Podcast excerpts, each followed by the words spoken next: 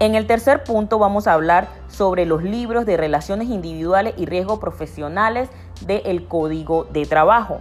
En el libro 1, que son las relaciones individuales, tendremos un punto de suma importancia que será como nuestra Biblia en nuestra profesión a futuro.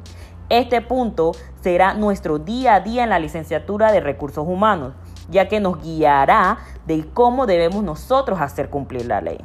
En este capítulo 2 vamos a ver el punto de los trabajos de las mujeres y menores. Allí se habla de la mujer embarazada y la protección que ésta tiene eh, frente al Estado. Se dice que toda trabajadora embarazada tiene el deber de tener un trabajo. El Estado así lo dice.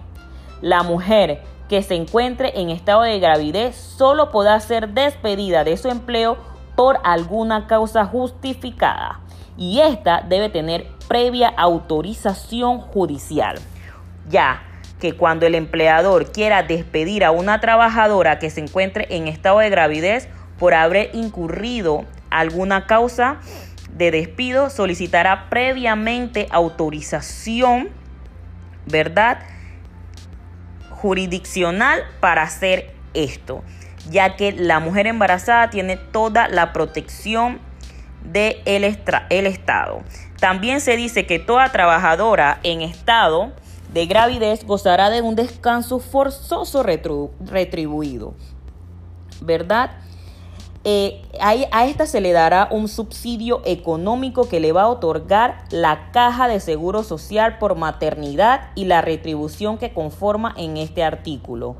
Corresponde a la trabajadora en estado de gravidez cuando la caja del seguro social no esté obligada a cubrir el subsidio de maternidad, la obligación que señala este artículo correrá integralmente al cargo del empleador.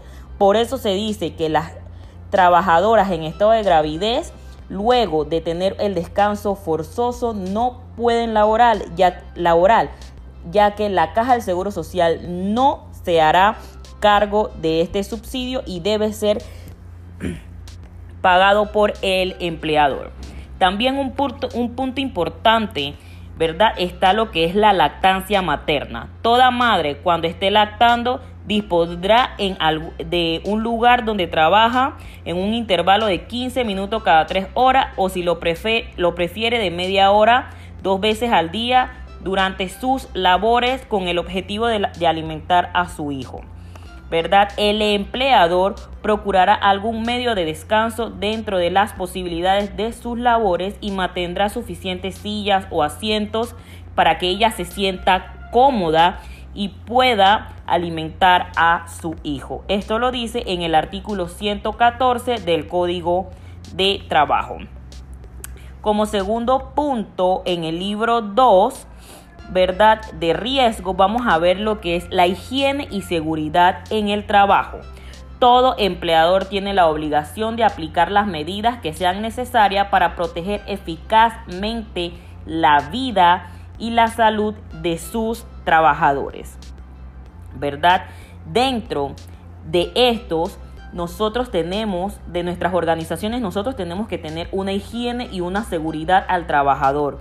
¿Verdad? Brindarle un escritorio cómodo, una oficina cómoda, brindarle todos los medios de seguridad, ya sea en el uniforme, si se encuentra trabajando en algún tipo de empresa de construcción, este debe tener su casco debidamente, sus botas, sus eh, mallas reflectoras, ¿verdad? Para no tener ningún tipo de riesgo dentro del del funcionamiento de la empresa. También estos, eh, también podemos utilizar en esto lo que serían las señalizaciones de emergencia, de advertencia, ¿verdad? Para que esto sea una guía para que los trabajadores eh, se mantengan íntegros y sepan que deben cuidarse dentro de lo que es las oficinas o las organizaciones. También se le puede brindar lo que serían talleres de liderazgo y talleres de sensibilidad para que estos tengan todos los conocimientos y así poder una higiene y una seguridad en el trabajo.